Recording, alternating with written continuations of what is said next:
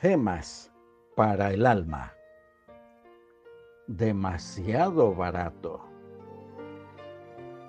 Mas venido el cumplimiento del tiempo, Dios envió a su Hijo, hecho de mujer, hecho súbdito a la ley, para que redimiese a los que estaban debajo de la ley, a fin de que recibiésemos la adopción de hijos.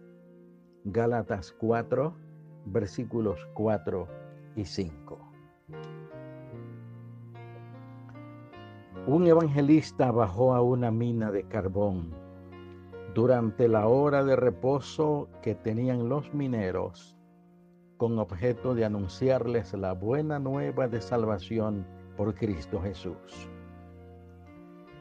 Después de haberles relatado la hermosa historia del amor de Dios, el estado de perdición del hombre y la salvación sola y exclusivamente por los méritos de Cristo, concluida la hora de descanso, volvió el evangelista al ascensor que debía subir de la mina a la claridad del mundo otra vez.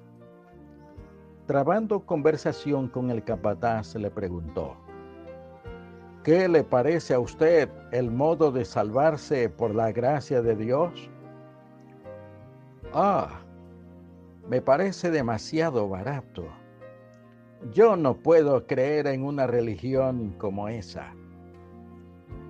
Entonces, preguntó el evangelista, ¿cómo sube usted de esta mina? Sencillamente metiéndome en el ascensor. ¿Y se necesita mucho tiempo para llegar arriba? No, solamente unos cuantos segundos. Bien, veo pues que eso es muy fácil y sencillo pero ¿no tiene usted que trabajar y esforzarse por subir? preguntó el predicador. Por cierto que no. No tengo más que hacer que entrar en la cabina y apretar un botón.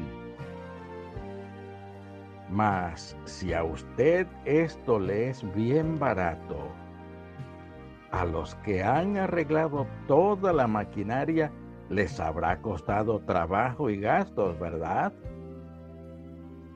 Bueno, al propietario le ha costado muchísimo. Y sin este gasto, ¿cómo saldríamos de la mina?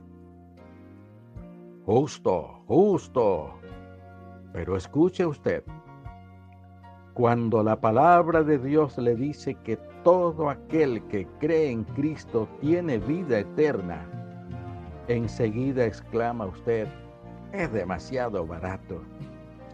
Pero es que se olvida usted de que la obra de Dios para sacarle del hoyo de destrucción y de la muerte se ha realizado mediante un enorme costo, nada menos que la muerte de su Hijo unigénito.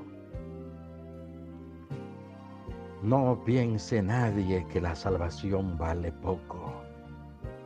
No somos redimidos con cosas corruptibles como oro o plata, sino con la preciosa sangre de Cristo. Lo que ahora toca al pecador es colocar su confianza en Él, entregarse a Él, como el minero entra en la cesta y se entrega una fuerza fuera de él para salir de la mina. Oremos. Eterno Creador, una vez más te agradecemos por el glorioso plan de redención a través de Jesucristo. Por los siglos sin fin te alabarán las naciones que han sido salvas ayúdanos a ser fieles a tus santos preceptos para estar presentes en ese amanecer celestial. En el nombre de Jesús lo rogamos. Amén.